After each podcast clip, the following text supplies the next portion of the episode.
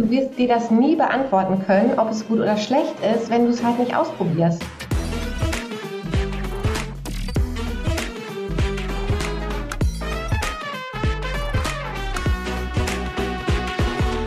Hallo und herzlich willkommen zu Dare to Create, dem Podcast für alle, die mutiger, kreativer und unternehmerischer werden wollen oder es schon sind und sich einfach inspirieren lassen wollen.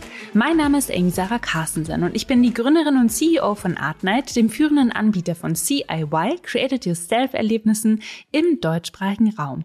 Wir bieten individuelle Malkurse an, online und offline, bei denen man in einer Session Schritt für Schritt unter Anleitung eines lokalen Künstlers oder einer Künstlerin ein ganz eigenes Kunstwerk auf Leinwand malt und so richtig in den kreativen Flow kommt.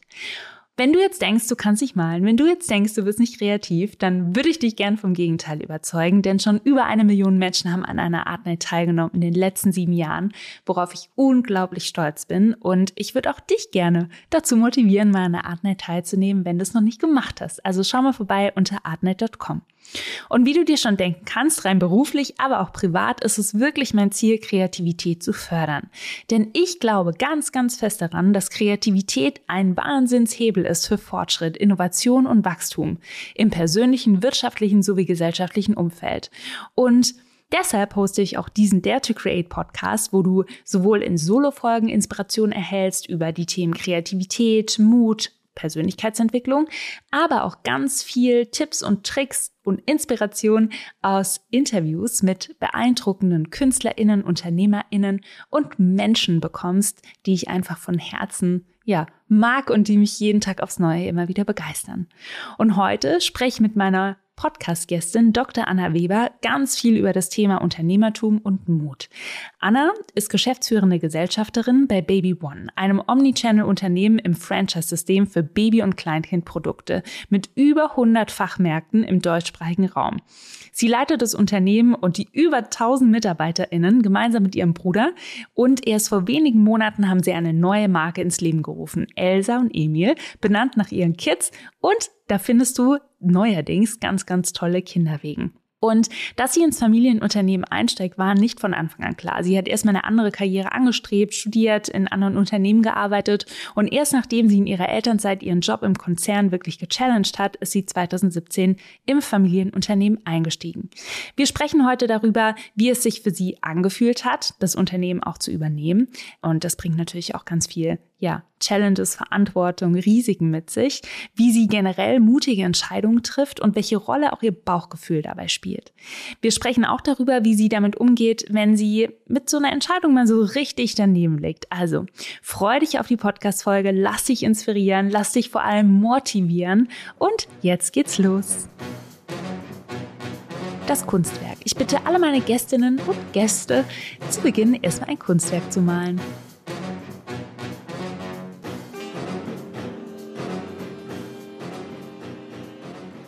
Dann zeig mir jetzt einmal dein äh, kleines Kunstwerk in die Kamera. Warte, warte, warte.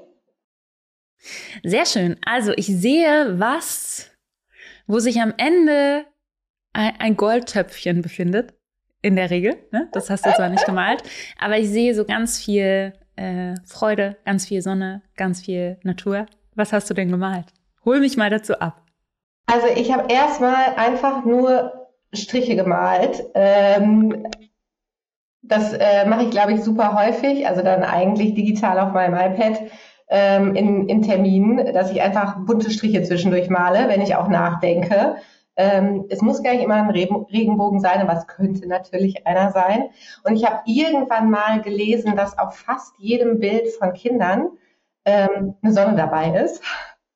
Und das fand ich irgendwie total cool und seitdem äh, zeichne ich auch dann oft weißt du, so Gedanken verloren, Sonnen in manchen Terminen.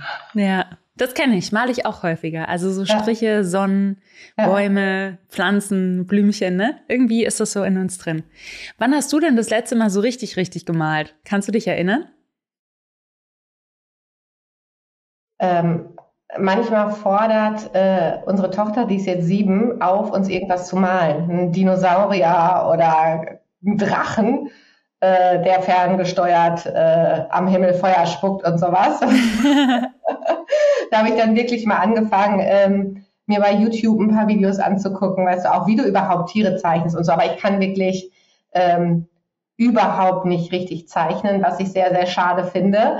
Ähm, aber genau. Ähm, und früher als Kinder haben wir oft Malkurse mit unserer Oma gemacht ähm, weil die nämlich als ihr, also mein Opa, ihr Mann gestorben ist, hat die angefangen, Kunstkurse zu belegen. Ne, und wirklich äh, malen, Specksteine bearbeiten und all sowas. Und dann haben wir uns ganz oft in ihrem Atelier getroffen äh, cool. und mit ihr gemalt und Specksteine gemacht und getöpfert und all solche Sachen. Voll schön. Ach, Speckstein, das habe ich auch noch nie bearbeitet. Aber ja, Anna, da musst du dringend mal zu einer Art Night kommen. Kannst du auch jetzt ja. inzwischen mit Kids machen. Auf jeden Fall. Das Interview. Bevor es mit dem Interview losgeht, wann habt ihr das letzte Mal so ein richtig cooles Team-Event gemacht? Kannst dich nicht erinnern oder du kannst dich vielleicht erinnern. Wir bieten bei Artnight auch Team-Events an und kombinieren Pinzer und Pinsel. Alle können im Anschluss ihr eigenes Kunstwerk mit nach Hause nehmen oder es im Büro aufhängen. Also, wenn du Lust hast, mit deinem Team mal etwas anderes zu machen, dann kontaktiere jetzt meine Kollegin Luisa unter luisa.artnight.com mit dem Stichwort Pizza und du profitierst von einem Artnight Special Super Duper Dare to Create Angebot und ihre E-Mail-Adresse findest du auch in den Show Notes. Was bedeutet denn für dich generell das Wort Kreativität? Was verstehst du darunter? Schon eine kleine Vorwarnung, es gibt keine so richtig allgemeingültige Definition, deswegen kannst du gar nicht falsch liegen. Nicht googeln oder so jetzt, ne? Was ist Kreativität? Ich muss zugeben, ich, ich habe mir über die Frage noch nie Gedanken gemacht. Ähm, ich glaube, Kreativität ist das, was alles bunter und lebendiger und schöner macht. Ne? Also das muss ja nicht unbedingt sein, dass Kreativität immer malen, zeichnen oder was auch immer ist. Es steckt auch in Musik. Ich finde, das steckt, das kann auch in ähm, PowerPoint-Präsentationen stecken. Ähm, das kann auch vor allen Dingen darin stecken, kreative Lösungswege zu finden. Und das ist für mich immer das, was halt nicht schon vorgezeichnet ist, was nicht schon Millionen, tausend Menschen vor dir getan haben und du machst einfach Copy-Paste, sondern du denkst eben kreativ darüber nach, wie du äh, ein Geschäft weiterentwickelst, ähm, wie du die Firma weiterentwickelst. Also ich glaube, das ist irgendwie alles Kreativität für mich. Ja, stimme ich dir absolut zu. Für mich ist es auch immer eine Mischung so aus der Schaffenskraft ne, und Kreativität, aber alles andere als nur basteln. Das ist ganz witzig, ne, dass man das immer so direkt damit verbindet. Ja. Aber ja, genau, Neues zu erschaffen, Lösungen zu finden, ähm, Lösungen zu finden für Probleme, die uns begleiten oder eben auch Dinge einfach anders zu machen. Und was würdest du jetzt sagen? Ähm, Ihr habt ja eine, eine kleine Firmengeschichte, auch schon länger, ein Familienunternehmen. Gibt es so Meilensteine, wo du sagen würdest, da wart ihr besonders kreativ und habt einfach Neues erschaffen und auch Lösungen erschaffen für etwas, was so davor noch nie da gewesen war? Mhm. Also ich glaube, bei den ersten kreativen Dingen war ich noch gar nicht an Bord. Das äh, war dann unser Vater und unsere Mutter, die einfach dieses Unternehmen äh, aufgebaut haben von wirklich sehr wenig. Und ich glaube, da steckte ganz viel Kreativität drin, ähm, weil es auch für vieles keine Pläne und keine vorgefertigten Ideen gab. Ähm, von dem Zeitpunkt, wo ich jetzt mit an Bord bin, würde ich sagen, dass auf jeden Fall die erste kreativste Phase ähm, am Anfang von Corona war also wo einfach von jetzt auf gleich 97 Prozent unseres Umsatzes weggebrochen sind, ja. weil die stationären Geschäfte zu hatten. Und wirklich, was das, was das hier für eine kreative Energie im Unternehmen war. Also einfach, ob das ähm, ob das äh, Kundinnenberatung per WhatsApp am Handy war oder äh, was auch immer. Also das wirklich, da waren so viele Ideen, die wir auch vorher noch nie gedacht haben. Ähm, das war, obwohl es natürlich dramatisch und eine schwierige Situation war, im Endeffekt richtig cool. Spannend. Und was hat das so mit, mit, dir gemacht? Da warst du ja dann auch mit an Bord. Wie agierst du in so Phasen, wenn zum Beispiel so eine Challenge kommt wie Corona? Das kannte ich ja auch bei mir im Unternehmen.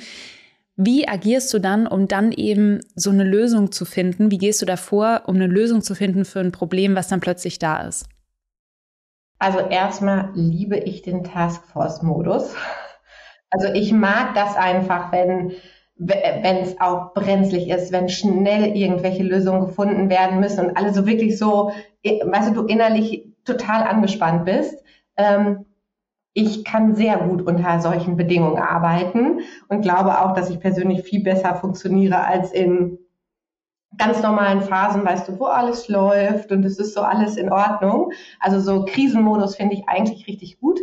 Ähm, und das pusht mich dann auch. Ne? Und dann ähm, kennst du das, wenn du so das Gefühl hast, du bist wacher als sonst und äh, sprudelst irgendwie dann auch vor Energie. Und ich glaube, dass das ganz wichtig ist. Also viel Energie und viel Leidenschaft, um eben auch kreativ sein zu können und Lösungen zu entwickeln. Ja, ja, ja, das verstehe ich total. Und was mir auch aufgefallen ist, also ich habe so den Eindruck, bei euch ist auch die letzten Jahre unglaublich viel passiert, was die Marke so betrifft. Und ihr habt zum Beispiel auch eine neue Kinderwagen-Brand entwickelt, Elsa und Emil heißt die. Wie seid ihr da zum Beispiel vorgegangen, um zu sagen, so, oder also wirklich, nehme ich mal damit auf den Prozess. Ihr habt ja ganz viele Artikel im Baby-Kinderbereich, Zubehör, alles, was man so braucht, wenn man Kids hat.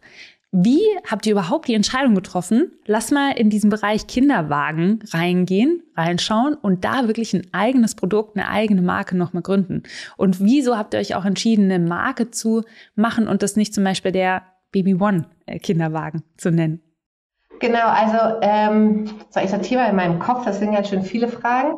Ähm, also, dass wir unbedingt das Thema Eigenmarken und auch wirklich eine eigene Marke vorantreiben wollen, das haben wir uns strategisch überlegt. Ne? Also, und ich glaube, das war jetzt vor so zweieinhalb Jahren, wo wir wirklich gesagt haben, da ist ein Bereich, da wollen und müssen wir auch unbedingt reingehen. Eben auch um unser Geschäftsfeld zu diversifizieren. Und ähm, dann haben wir einfach überlegt, was wollen denn die KundInnen? Also wo liegen denn wirklich Kundenbedürfnisse? Ähm, und wo gibt's auch noch Flecken, die wir besetzen können? Und da haben wir super viel mit Zahlen, Daten, Fakten gearbeitet, ähm, haben ganz, ganz viele äh, KundInnenbefragungen gemacht, äh, ganz viel Marktforschung betrieben und sind, haben dann überlegt, also wir haben auch bei Baby One Handelsmarken, ne, die gibt es auch, aber dass wir einfach eine wirkliche eigene Marke kreieren wollen, ähm, weil wir glauben, dass da an dem Markt auch noch Platz ist. Und warum ist es ein Kinderwagen zuerst geworden? Das ist einfach bei uns das Hero-Produkt. Also das ist ein sehr, sehr komplexes und schwieriges Produkt. Und wir haben uns überlegt, wenn wir uns als neue Marke im Baby- und Kleinkindbereich äh, stark machen wollen, dann können wir das am besten über dieses komplexe Hero-Produkt Kinderwagen. Und so ist es vonstatten gegangen. Und dann haben wir ehrlich gesagt, ganz praktisch, ähm, oben bei uns gibt es einen riesigen Raum äh, hier in der Zentrale in Münster, wo wir oft Veranstaltungen machen. Den haben wir gefüllt mit Kinderwägen und äh, haben uns mit dem kompletten Team ähm, in diese Kinderwägen gestellt und haben die ausprobiert und haben wirklich Stück für Stück dann geredet, was gefällt uns, was gefällt uns nicht. Ähm, und was sind, und haben uns wirklich versucht reinzuversetzen, nicht aus Handelsperspektive zu denken, sondern aus Kundinnenperspektive. Was sind die wenigsten Key Facts, die ich an einem Kinderwagen unbedingt brauche? So ein bisschen mit dem Hintergedanken reduce to the max. Es soll halt auch nicht zu komplex und zu kompliziert sein. Und zusätzlich dazu haben wir uns dann noch Support aus unseren Fachmärkten geholt, also von Kinderwagenberatern und Beraterinnen, von unseren Flächen, die ähm, Tausende von Beratungsgesprächen im Jahr führen und die einfach wirklich äh, gucken oder wissen, worauf Eltern achten. Hm. Ja, verstehe. Und wie seid ihr dann wirklich in die Namensfindung gegangen von so einer Brand? Ich finde es ja immer total spannend. Das ist ja wirklich so ein kreativer Prozess ja. in so einem Markenprozess. Also, wir hatten da Unterstützung von einer strategischen Markenagentur, also hatten wir von Anfang an im Prozess auch, um wirklich die Marke aufzubauen, weil man darf ja nicht vergessen, auch das haben wir noch nie gemacht, ne? Baby One ist ja einfach so gewachsen. Ne? Da gab es nie einen, einen strategischen äh, Hintergedanken, wie jetzt irgendwie was positioniert werden soll, sondern es ist einfach so passiert. Ja. Ähm, und das wollten wir ein bisschen anders angehen. Und dann war der Name natürlich auch ein Bereich davon. Und wir hatten ganz unterschiedliche Namen äh, in den Vorschlägen drin, auch welche, die irgendwie mit Baby und Kleinkind zu tun hatten. Dann natürlich auch welche, die einfach Fantasienamen waren. Aber es hat, es hat nie so geklickt. Ne? Also es war nie so, ah ja, das ist cool. Ähm, und irgendwann war dann äh, die Idee gekommen, die Brand eben auch stark an meinen Bruder und mich zu knüpfen. Und als es dann irgendwie so war, ja, okay, das könnte doch wie eure Kinder heißen, ähm, äh, wir haben ja mehrere. Also Jan hat jetzt drei, ich habe zwei. Und dann haben wir die Namen genommen. Ähm, also erstens, wo einfach auch ein Mädchen dabei ist. Und Elsa ist das einzige Mädchen, äh, äh, was wir zwei zusammen in den Topf sozusagen werfen. Und dann war Emil auch noch mit einem E und das hat sich auch einfach super angehört. Ja. Und äh, ja, sehr cool. Ja, ich finde, es ist eine sehr gelungene und schöne Marke geworden. Ja, ich, vielen Dank. Ich finde, ihr seid nicht nur kreativ, was jetzt ähm, zum Beispiel Elsa und E-Mail betrifft, sondern was ich total charmant fand, ihr geht auch einfach mal unbekannte Wege und wart vor kurzem in einer TV-Show. Vielleicht magst du ja. dazu kurz was erzählen. Ähm, das fand ich mich total interessant, dass ihr das gemacht habt. Mhm. Ähm, wir haben beim RTL-Format Undercover Boss mitgemacht. Da haben wir auch echt lange überlegt. Also die haben uns schon damals unsere Eltern mehrfach angefragt, also seit Jahren, ob wir da mitmachen wollen. Und äh, die haben immer Nein gesagt und wir haben am Anfang auch immer Nein gesagt. Und, irgend, und dann letztes Jahr haben wir aber irgendwann überlegt, man darf einfach nicht vergessen, ähm, RTL hat schon eine starke Reichweite, auch wenn jeder immer behauptet, er würde es nicht gucken. Also das haben wir jetzt gemerkt. Uns haben so viele Leute geschrieben, denen wir es auch nicht erzählt hatten. Ja ähm, die es dann doch irgendwie gesehen haben. Also es ist einfach noch viel Reichweite. Es ist auch ganz viel von, also von unseren KundInnen sind, äh, schauen auch TV. Ähm, und zum Thema Employer Branding fanden wir es dann wirklich charmant, weil vor allen Dingen den Job von unseren Verkäufern und Verkäuferinnen auf der Fläche, das ist so schwierig darzustellen in so einer Stellenanzeige, wenn du irgendwie sagst, ja, das ist so cool, ihr habt so tolle Kunden, mit denen ihr arbeitet, ihr unterstützt die in so einer wichtigen Lebensphase, weißt du, das kannst du, das kannst du nicht wirklich schreiben und der Job ist anders als im LEH Regale aufzufüllen. Ähm, und wir haben gedacht, das TV-Format ist einfach eine Möglichkeit, das zu zeigen und dafür investieren wir dann mal anderthalb Wochen, lass uns komplett verunstalten und ähm, ein wenig, ich sag mal, in den Märkten äh, so behandeln, wie wir halt behandelt worden sind, ja. Ja. Spannend. Weißt du, warum ich das so interessant finde? Auch zu Beginn von Artnet, wir haben immer wieder überlegt, wie können wir neue KundInnen erreichen? Wie ja. schaffen wir es wirklich mit der Marke rauszugehen, Menschen zu erreichen? Und ich finde insbesondere auch im Marketing bedarf es immer viel Kreativität. Und was ich damals gemacht habe, ich bin, glaube ich, heute noch so Teil von über 1000 Gruppen auf Facebook. Single in Hamburg, Single in München, Single in Berlin, neu in, neu in äh, Münster, neu in Köln. Und ich habe immer in diese Gruppen reingepostet. Ganz am Anfang habe ich so gesagt, hey, es gibt so ein neues, cooles Eventformat, das heißt Art Night, ist total gut für ein Date. Man kann sich unterhalten, muss aber nicht. Oder in diesen ganzen Neugruppen, hey, ich habe mir überlegt, ich möchte zu einer Art Night gehen, wer hat auch Bock? Und das hat uns wirklich so geholfen, dass wir die ersten Tickets verkauft haben. Und ich finde, was so ein Learning cool. ist und was ja. Ich ähm, deshalb auch so spannend fand, dass ihr das gemacht habt, einfach mal Dinge auszuprobieren, Neues zu wagen. Ja. Und ähm, es könnte ja auch gut werden. ne? Genau, und, und vor allen Dingen, du wirst dir das nie beantworten können, ob es gut oder schlecht ist, wenn du es halt nicht ausprobierst. Ja, ne? ja. Was hilft dir immer wieder dabei, wenn du vielleicht zweifelst, ob du was ausprobieren sollst oder ob du es wirklich machen sollst, dann den mutigen Schritt zu gehen? Also würdest du selber sagen, du bist ein mutiger Mensch? Das ist so die erste Frage. Ähm, doch, ich glaube schon, dass ich mutig bin. Definitiv. Ich glaube, du brauchst auch als Unternehmer und Unternehmerin, musst du mutig sein, ne? ähm, um überhaupt, also überhaupt Entscheidungen zu treffen, ist ja eine mutige Sache, ne? sich für A oder B zu entscheiden. Ähm, ich, und was mir dabei hilft, also ich glaube definitiv die Gespräche mit meinem Bruder, das ist sehr, sehr, sehr hilfreich, dass wir das zusammen machen ähm, äh, dass ich nicht alleine in dieser Position bin äh, und irgendwie so alleine vor mich hingrüble, sondern dass wir es einfach gemeinsam machen und dass wir natürlich auch ein großes Netzwerk haben an Leuten, an Unterstützern, mit denen wir Dinge durchgehen und diskutieren können. Im Endeffekt musst du trotzdem dann die Entscheidung treffen, ne? Also das darfst du nie vergessen, egal wie viel du abwägst, ne? Du musst einfach irgendwann sagen, so, wir machen das jetzt, ne? Ja. Also was ist das Schlimmste, was passieren kann? Dass wir was gelernt haben. Und natürlich funktioniert das aber nicht immer. Ne? Also es ist schon blöd und das hatten wir auch, wenn wir Entscheidungen treffen und wir laufen da voll darauf los ähm, und begeistern alle Leute dafür. Und nach zwei, drei Monaten merken wir aufgrund anderer externer Rahmenbedingungen oder wie auch immer, so kacke, das klappt ja, nicht. Ne? Ja. Und du holst alles wieder zurück. Das ist schon richtig blöd und das ist auch für unsere Leute richtig doof. Und dann verstehe ich auch, wenn die sagen, warum habt ihr es denn überhaupt ausprobiert?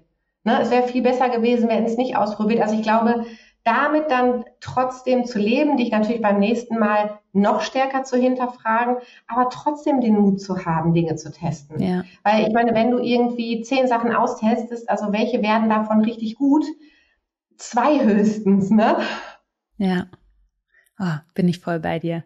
Es ist zwar ein doofes Gefühl, aber ich denke mir ja. immer wieder, es ist immer noch ein besseres Gefühl, wieder aufzuhören. Dazu gehört auch Mut zu, ne? Also Dinge wieder ja. aufzuhören. Ich glaube, gerade im Unternehmenskontext gibt ganz viele Unternehmen, die sollten lieber mal wieder mit gewissen Produkten oder Dingen aufhören. Ja. Aber das zieht man immer in die Länge, ne? Man ist immer eher mutig, Dinge zu starten und sie dann umzusetzen, als sie wieder aufzuhören. Und ich finde, das ist genauso wichtig und kann total nachvollziehen, was du da sagst. Und jetzt zu meiner zweiten Frage wenn du in Situationen bist, also mal angenommen, du musst eine Entscheidung treffen, starte ich das jetzt oder nicht, oder eine Entscheidung treffen, hören wir wieder auf damit oder nicht. Was hilft dir ganz persönlich dabei, in so besonderen Momenten, wo du mutig sein darfst, das dann auch wirklich zu sein? Hast du da irgendwie so einen Trick? Ich überlege gerade wirklich, ob ich einen habe oder was ich dann mache. Ich weiß es gar nicht. Also ich meine, du kannst ja so viele Zahlen, Daten, Fakten und Meinungen und Stimmungen einholen und sowas. Im Endeffekt ist dann aus dem Bauch raus, ne? Also im Endeffekt ist es einfach ein Gefühl, komm, los jetzt. Wie sieht das bei dir aus? Hast du was Bestimmtes, was du? Ähm, Habe ich auch lange drüber nachgedacht und für mich ist es hört sich jetzt so, äh, ja, also eigentlich ganz simpel an, einfach so in Stille zu gehen.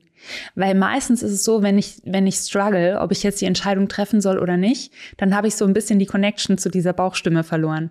Also dann bin ich voll im Verstand. Dann bin ich total ne, in den Zahlen, Daten, Fakten. Dann bin ich darin, was andere Leute sagen. In der Abwägung, dann gucke ich mir die Excel-Tabellen an. Und unterm Strich, wenn ich so das Gefühl habe, ich habe eigentlich jetzt genug Informationen gesammelt. Ich habe so viel ähm, Meinungen auch mir eingeholt dann nehme ich mir wirklich einfach einen Moment Zeit, schlaf auch nochmal oft eine Nacht drüber ja. und gehe einfach so in mich, was fühlt sich jetzt richtig an. Und das ist was, das kann man schwer nur mit Zahlen belegen, aber ich sag mal so, in, in 98 Prozent der Fällen hatte mein Bauchgefühl eigentlich immer recht, wenn ich ganz ehrlich zu mir bin. Ne? Ja. Manchmal hört man nur ja. nicht drauf. Aber, aber da, da hast du recht. Ne? Also ich glaube, dann wirklich alle externen Dinge abschalten und wenn es nur fünf Minuten manchmal sind, ne? wenn es nur fünf bis zehn Minuten sind, wirklich mal darüber nachzudenken, ohne nebenbei Handy lesen, E-Mails, äh, was auch immer. Und äh, ja, doch, das stimmt. Ja. Und ich finde, da gibt es so einen Unterschied ähm, zwischen ich entscheide einfach alles locker flockig nur aus dem Bauch heraus. Ne? Das meine ich jetzt ja. nicht, sondern bei mir ist es schon häufig so, ähm, ich brauche schon die Daten- und Faktenlage ja. und eine gewisse Expertise um dann ähm, wirklich aus dem Bauch heraus eine gute Entscheidung zu treffen. Ja. Ja, interessant, ne? Und manchmal einfach Dinge zu machen, auch wenn man so denkt, oh, ich traue mich nicht, trotzdem zu springen. Ja. Wenn du jetzt ja. mal so an die letzten Jahre zurückdenkst, was würdest du sagen, was war so dein mutigster Moment? Gibt's einen? Also äh, jetzt im Frühjahr unser Auftritt beim OMR, da habe ich schon äh, ziemlich davor gezittert, muss ich sagen. Ne? Also ähm, wir sprechen oft irgendwie oder haben Speaker-Auftritte, aber OMR fand ich dann nochmal ähm, mit der Zuschauerzahl doch noch krasser. Also da haben wir uns auch super drauf vorbereitet und da war ich auch zum ersten Mal seit Jahren wieder wirklich aufgeregt. Ja, cool. Das ist ein geiles Gefühl, oder? Ja, vor allen Dingen das Gefühl danach ja. dann. ähm, ne, äh, das fand ich richtig, richtig cool. Und äh, doch, ich glaube, also, dass das, das, was mir direkt in den Kopf kommt. Ja. Oh, voll schön. Ich liebe es immer wieder so auf, also aufgeregt zu sein. Ich finde es toll. Ja. Manövriere mich da selber auch immer wieder rein in solche Situationen. Und ganz ehrlich, als wir jetzt äh, vor zwei Wochen dann, ähm, als die Undercover-Boss-Folge ausgestrahlt äh, worden ist und wir haben das hier mit äh, ganz vielen Mitarbeitenden ähm, und ihren Partnern geguckt und hatten dann, ähm, also bei uns haben dann Leute wirklich so eine Kinoatmosphäre mit Popcorn geholt und Eiskonfekt oh, cool. und allem. Und äh, da dachte ich auch so, äh, als wir es dann geschaut haben, so Kacke, hoffentlich kommt das gut rüber, ne? Also hoffentlich wird es nicht zu trashig oder äh, ist irgendwie wirkt komisch fürs Unternehmen. Das war schon auch nochmal, ja. So, Bauchgefühl. Kenne ich von Höhle der Löwen. Damals, als wir dort waren. Ne? Das glaube ich. Bei TV ja. kannst du ja auch nie kontrollieren und du siehst die Sachen ja auch nicht vorab und du kannst da auch nicht mehr deinen Senf dazugeben, sondern man äh, performt, es wird gefilmt und das Ergebnis ist dann überraschend und das sehen dann direkt ja. Millionen von Menschen. Herzlichen ja. Glückwunsch. Genau, und, und, du, und du weißt einfach ja auch nicht, wie du dann rüberkommst. Ja. Ne? ja. Was glaubst du denn, wie du rüberkommst und was Menschen vielleicht nicht von dir wissen? ähm, erste Frage, wie, wie ich rüberkomme. Ich glaube, ähm, immer ziemlich klar und auch, äh, ich glaube schon auch, dass meine Energie rüberkommt oft und äh, dass ich Bock habe, auch wirklich unser Unternehmen zu führen und dass ich das total gerne mache. Also das ist äh, also meinem Bruder und mir total wichtig, dass das auch rüberkommt, dass Unternehmertum auch einfach wirklich cool ist. Ähm, und was Leute nicht von mir wissen, ähm, muss ich mal, muss ich drüber nachdenken. Also ich, ich erzähle ja schon wirklich viel auch auf LinkedIn und ähm, bleib da aber, glaube ich, immer so in dem, in dem persönlichen Bereich, also was dann wirklich privat ist ähm, erzähle ich nicht unbedingt. Also ich erzähle, dass ich zwei Kinder habe, würde jetzt aber nicht erzählen, was heißt ich, wenn wir irgendwelche Erziehungsthemen haben, ne? Ähm, oder all sowas. Also ich glaube, das sind äh, Sachen, die ich dann auch einfach für mich behalte. Ja. Was glaubst du denn, was so deine persönliche Superpower ist? Meine Superpower.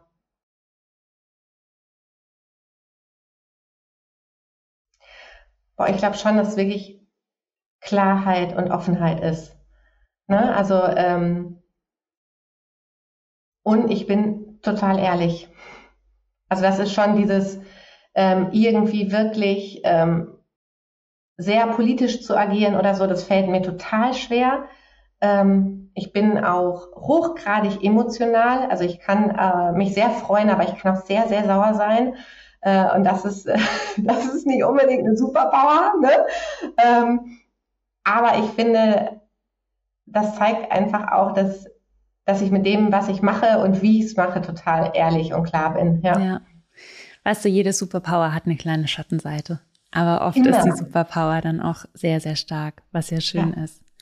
Ja. Du hast jetzt auch immer wieder Unternehmertum erwähnt. Was würdest du dir denn wünschen jetzt auch für die nächsten Generationen oder, also ich sage mal auch unsere Generation jetzt, wenn du so über Unternehmertum nachdenkst, was wäre da so dein größter Wunsch? Gibt es einen?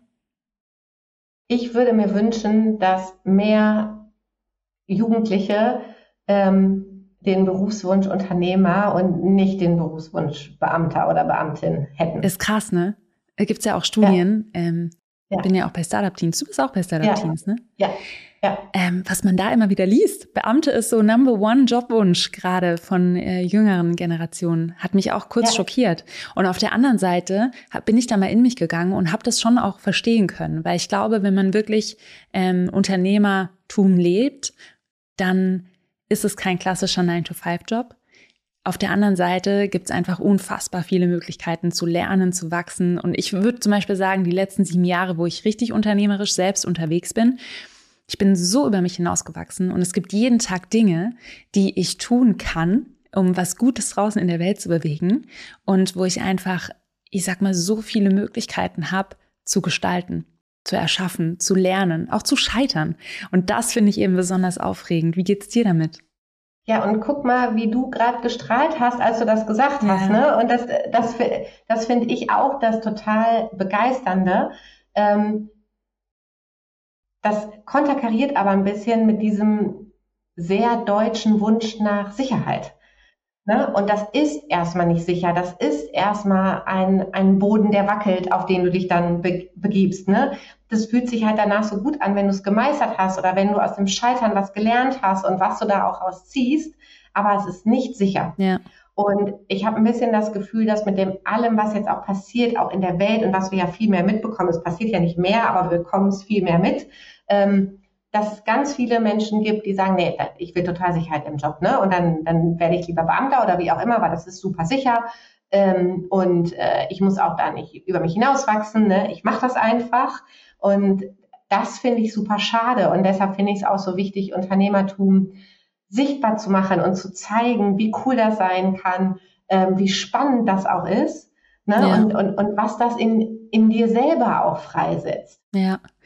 Was würdest du jetzt sagen? Du bist ja, hast ein Familienunternehmen übernommen, bist da in die Führung gegangen, was deine Eltern auch aufgebaut haben. Was würdest du da sagen, sind so vielleicht andere unternehmerische Challenges, als wenn man jetzt, so wie ich das gemacht habe, irgendwie ein Unternehmen ganz neu from scratch gründet? Erstmal ist beides mega cool und beides mega herausfordernd. Ne? Ähm, ich glaube, Familienunternehmen, das wird ja oft oft damit verwechselt, dass du dich in ein gemachtes Nest setzt. Schön wär's, ne? oder? Ne? Und einfach so im Sinne von, du übernimmst ja. Ne? Also so, ja. du übernimmst ja einfach. Ähm, und natürlich ist das auch der Fall. Ne? Natürlich hast du einfach bestimmte Sachen nicht wie in der Gründung, eine bestimmte Unsicherheit nicht. Du hast schon einen Kundenstamm, du hast eine Marke und all das. Man darf aber nicht vergessen, dass du natürlich einen immensen Druck hast, das auch zu halten, ähm, weil du viel tiefer fallen kannst. Also wenn das eben nicht funktioniert, äh, und du irgendwie das Unternehmen zugrunde richtest, ähm, dann fällst du ganz schön tief. Und das ist bei, bei einer Gründung, wo du from scratch äh, alles aufbauen kannst, nicht gegeben. Und deshalb glaube ich, dass beides birgt, also ob Gründung oder Nachfolge, birgt immense Risiken und ist eine immense Verantwortung, ähm, die sich aber eben einfach in ein paar Dingen unterscheidet. Mhm. Wann haben dein Bruder und du die Entscheidung getroffen, da einzusteigen? Oder war das von Anfang an klar? Das ähm, war absolut nicht von Anfang an klar. Ähm, wir haben auch beide vorher andere Berufe gemacht und waren in anderen Jobs. Und das war so der Zeitpunkt, als unser erstes Kind gekommen ist und äh, ich äh, nach der Elternzeit wieder zurück bin, wo ich so gemerkt habe, also einerseits gemerkt habe, dass das äh, Umfeld dann, also der Konzern, in dem ich gearbeitet habe, einfach nicht das Richtige war. Ähm, ich hatte für mich selbst viel zu wenig Gestaltungsfreiheit. Und ich glaube, mit diesem, wenn du ein Kind bekommst, fängst oft auch nochmal an, alles zu hinterfragen und zu überlegen. Und ich habe so überlegt, was, was will ich denn machen? Wo will ich denn meine Fußabdrücke hinterlassen? Ähm, und was kann ich tun? Und dann bin ich ins Gespräch mit meinen Eltern gegangen, ob das nicht auch eine Möglichkeit wäre. Und bei meinem Bruder war es sehr ähnlich und es war zufälligerweise fast parallel. Und dann haben wir aber, glaube ich, über ein Jahr noch oder anderthalb Jahre auch im Hintergrund mit unseren Eltern geredet und auch mit einem Coach, wie wir das denn wirklich machen können und wie wir das auch gestalten können, dass es gut für alle ist. Ja. Und habt euch dann Zeit genommen für den Prozess und dann die Entscheidung getroffen. Ja. Cool. Ich finde es ja auch mega äh, spannend, dass du das mit deinem Bruder zusammen machst. Und war das für euch auch so relativ schnell klar, so hey, das funktioniert, let's do it together? Ja, eigentlich schon. Ja. Also war ja wirklich überhaupt nicht geplant. Und als dann diese Gespräche waren, wie können wir es machen, haben wir gesagt, okay, wir versuchen es einfach. Und so wie wir das Unternehmen dann auch führen, ist es ja auch ganz viel Trial and Error. Ne? Also wir wussten vorher nicht, wie gut wir miteinander harmonieren oder nicht. Ähm, und es gibt bestimmt Dinge, an denen wir beide auch arbeiten müssen, wie in, wie in jeder Beziehung. Das ist auch total wichtig. Du musst dafür Zeit investieren ne, und für Absprachen und all das, aber ich kann mir nichts Besseres vorstellen. Also ich bin super happy, dass wir das zusammen machen. Voll schön, das freut mich total. Die Mutprobe. Und jetzt ähm, eine letzte Frage. Was möchtest du in den nächsten Monaten wagen, bevor du noch so ein bisschen Schiss hast? Ah, was möchte ich wagen? Ähm,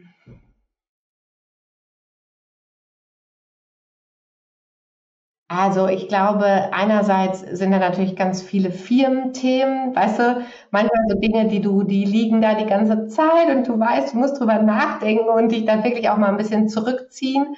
Ähm, das definitiv. Also bei uns steht so ähm, die äh, Strategie für die nächsten zwei Jahre an und dafür braucht es einfach, um dann überhaupt kreativ sein zu können, ne, braucht es einfach ein bisschen zurückziehen und Fokus da drauf. Ähm, das steht an und Ansonsten glaube ich, werde ich auf jeden Fall nochmal wagen, diesen feuerspeienden Drachen für meine Tochter zu malen und es nicht immer nur aus dem Internet auszudrucken, ähm, damit ich ihr da auch ein bisschen was geben kann, ja. Voll schön. Kann sie ja auch schon fast selber malen, ne? Macht sie auch ganz viel. Ja. Ach, wie schön. Macht sie auch äh, ganz, ganz viel. Und das ist auch wirklich, also ich würde sagen, dass sie jetzt mit ihren sieben Jahren definitiv besser zeichnet als ich. Weißt du was? Das ist mir wirklich noch wichtig zu sagen. Ähm, du kannst das auch. Und du konntest das auch als Kind. Du hast es nur verlernt. Ja. Und Übung macht den Meister. Und häufig ist es so im Erwachsenenwerden, dass wir einfach manche Dinge verlernen, die wir als Kind ziemlich gut konnten. Und dass wir auch so gesellschaftlich geprägt sind, dass gerade diese Dinge so ein bisschen in den Hintergrund rücken. Deswegen, es schlummert in dir, es bedarf vielleicht nur ein bisschen Training. Es ist wie Fahrradfahren und Kone, das verlernt man alles nicht. So ist es oft auch mit dem Malen oder mit dem Zeichnen. Und deswegen finde ich das immer so spannend, auch bei Erwachsenen erstmal ihnen ein leeres Blatt Papier vorzulegen, weil wir sind das gar nicht mehr gewohnt, auf ein leeres Blatt Papier oder eine leere Leinwand, wie sie hinter mir steht, ja, einfach frei raus etwas zu malen, ohne direkt darüber nachzudenken. Und ich wette, das hast du auch gemacht. Was kommt am Ende dabei raus? Hoffentlich sieht sieht's nicht scheiße aus? Was denken denn die anderen? Was äh, fragt sie mich gleich dazu? Sondern es einfach mal so aus dem Flow rauszumachen. Und ähm, deswegen, es schlummert in dir, darfst du nur wieder entdecken. Probier es einfach mal aus. Ja, cool. Ganz vielen Dank, Amy. Vielen Dank, liebe Anna. Ich finde es wahnsinnig beeindruckend, was ihr in den letzten Jahren auch weiter aufgebaut habt, ähm, was eure Eltern auch aufgebaut haben, aber insbesondere welchen neuen Schwung dein Bruder und du ihr ins Unternehmen auch mit reinbringt, dass ihr mutig seid, neue Produkte zu kreieren, neue Wege zu gehen, neue Marketingkanäle auch auszutesten und ja, das, das Wagnis Unternehmertum auf euch genommen habt. Da bin ich immer ganz froh. Und deswegen, wie du schon gesagt hast, lass uns mehr Unternehmertum reinbringen, egal wie alt. Ähm, jeder, jeder Unternehmer, jede Unternehmerin ist, ist eine mehr oder eine mehr. Das finde ich immer gut. Und da möchte ich mich ganz herzlich für deine Insights bedanken. Ganz, ganz vielen Dank für das Gespräch. Ein Unternehmen zu gründen oder zu übernehmen bringt immense Risiken und Verantwortung mit sich. Das kann ich definitiv bestätigen. Und unsere Gesellschaft, gerade wir hier in Deutschland, neigen oft dazu, nach Sicherheit zu suchen.